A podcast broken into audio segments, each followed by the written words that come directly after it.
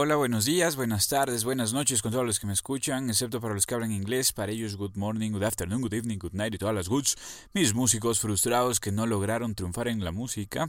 Yo soy Sebas Ulloa Villalba y les doy la bienvenida al capítulo 5 de la segunda temporada.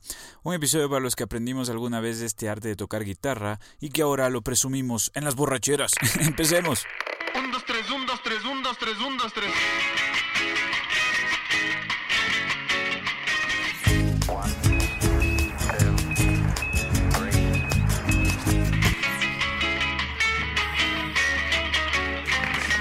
Hoy, top 3. Primeras canciones para empezar a tocar guitarra.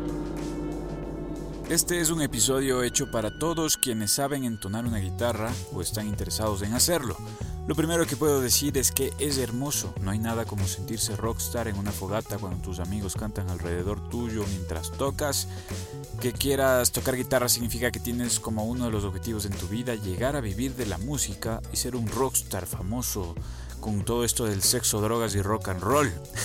Ahora mi amigo, si es que es eso lo que piensas, it's a long way to the top if you wanna rock and roll. Necesitarás mucha, mucha disciplina y mucho más que en otras carreras. El arte es sumamente exigente en cualquiera de sus ramas, así que si no apuntas a ser el mejor en lo que hagas, pues mejor no lo hagas. O si no, olvídate del rock y haz un reggaetón. Aunque para eso también neces- necesitarás eso de algo pegajoso, ¿no? El rock requiere de todo esto junto, no solo los virtuosos lo logran. Conozco genios de guitarra que viven gracias a que dan clases o que trabajan en otras cosas, así como hay gente que hace música hermosa con muy poco. Por eso digo que ser virtuoso no te está garantizando un espacio en el Museo del Rock, porque necesitas algo que pocos tienen y que por algo han triunfado, que es la magia, ese ritmo, ese pegue.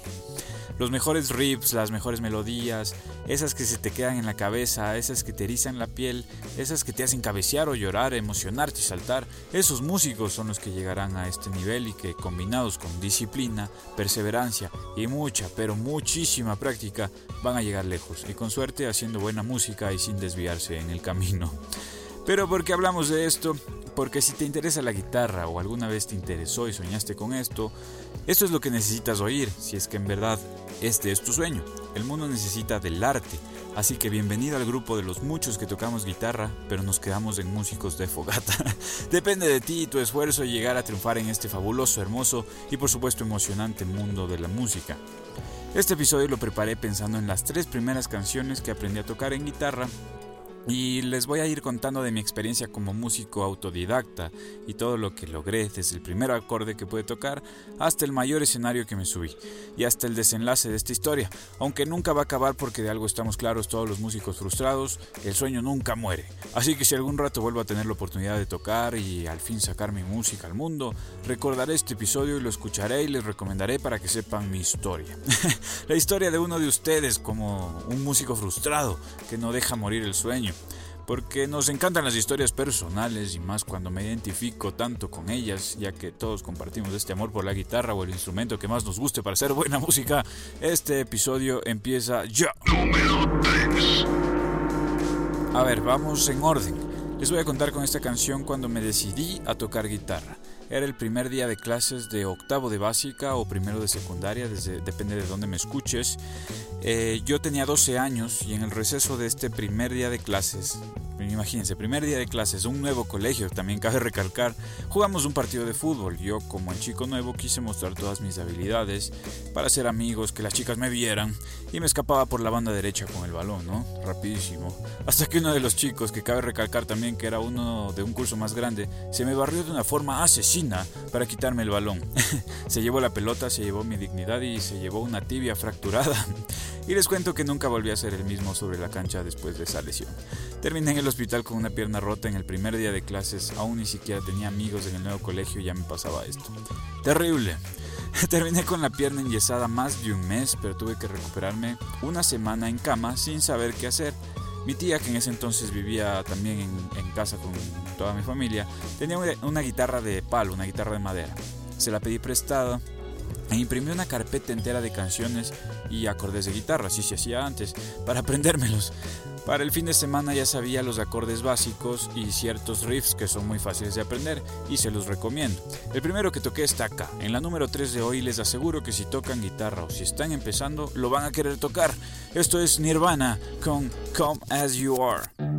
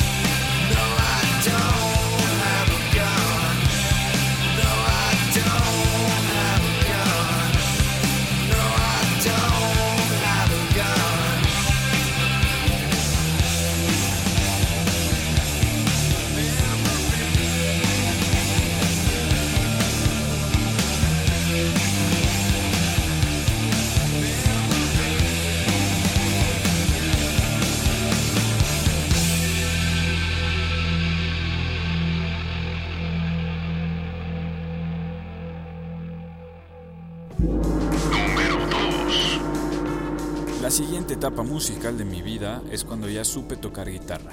Tal vez ya había pasado un año de esto de mi lesión, tal vez dos incluso. Ya dominaba varias canciones, ya sabía arpegios y, y punteos. Y dos amigos míos del colegio, que son grandes amigos míos hasta hoy, también habían descubierto este mundo de la guitarra como aprendices y tenían las ganas de formar una banda. Yo en ese entonces tenía un bajo muy básico que nadie usaba en casa, así que dije, ok, yo toco el bajo. Porque mm, eso sí, muchos guitarristas pecamos, muchos guitarristas principiantes, pecamos que saber tocar guitarra nos garantiza saber tocar bajo. Y no, no es así. y ustedes, y les decía, ustedes son guitarra 1 y guitarra 2, y busquemos un baterista. En esa época era mucho más difícil conseguir baterista, aún más un bajista. La historia rápida es que decidimos empezar una banda sin batería y siendo aún muy malos. Como se imaginarán, no nos fue bien. creo que tocamos en una fiesta nada más e inmediatamente después decidimos que no seguiríamos sin un baterista en la banda. Y lo que sigue de la historia lo dejo para la número uno. Vamos con una que me recuerda al cover clásico que todo rockero ha intentado con sus bandas, sus proyectos y que necesitas muy poco y lo puedes lograr. Esto es Seven Nation Army de los majestuosos White Stripes.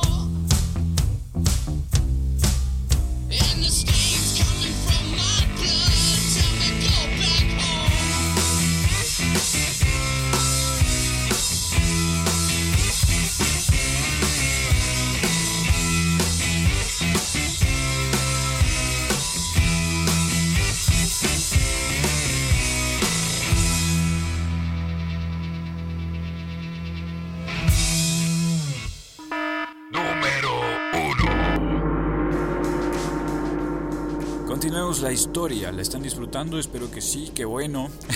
espero que se sientan identificados sobre todo, ¿no? De a poco si han vivido algo similar. Al fin, con la banda que decidimos tener un baterista, para esto ya había pasado mucho tiempo y estábamos en los últimos años del colegio, si no era el último, conseguimos un baterista que era menor a nosotros y que no le iba bien con sus calificaciones, él era de otro colegio. Así que su papá no lo dejaba tocar mucho con nosotros, aún así estuvimos un año tocando con él. Hasta que llegó la tocada más grande de nuestra carrera en ese entonces, ¿no? Nos contactaron para abrir una banda que fue muy conocida hace un tiempo en Ecuador, no voy a decir el nombre, pasaron algunas cosas últimamente con el vocalista que resultó ser un maltratador doméstico, así que la banda está en esta crisis, así que no diré el nombre para no publicitarlos en respeto a las víctimas de este tipo. Pero era una banda que jalaba en ese entonces muchísima gente. Nosotros éramos conocidos por nuestros amigos cercanos y familiares nada más.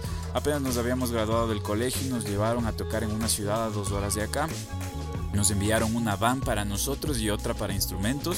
Nos pagaron un hotel que al menos tendría unas cuatro estrellas, con decirles que tenía casino. Y nos dieron gastos pagos en comida, además de dinero por tocar.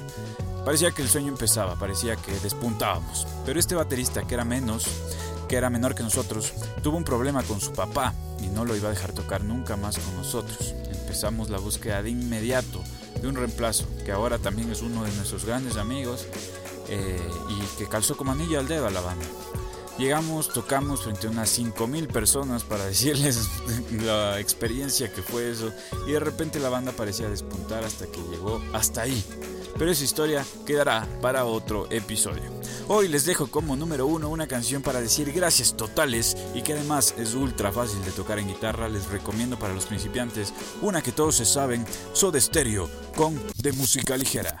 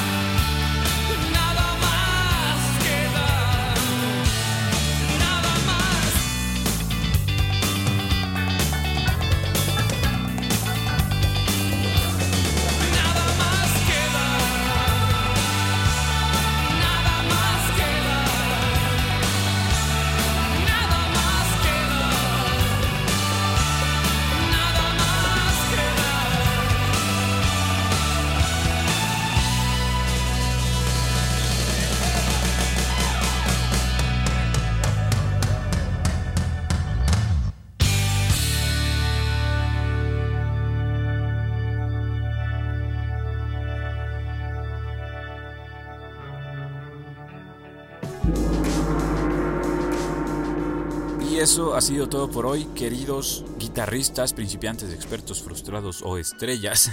Vayan a contarle a todos de este podcast, amigo, que ya está sacando las intimidades de su host, como pueden ver.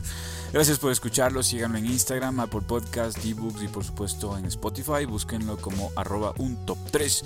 Si lo disfrutaron, pasen la voz, ya saben que me ayudan muchísimo. Síganme a mí también si quieren en Instagram, seamos amigos, ahí entre guitarristas, arroba Sebas y cuéntenme del próximo un top 3 que quisieran. En la bio de estos dos perfiles encontrarán el enlace hacia el podcast y a todos sus episodios.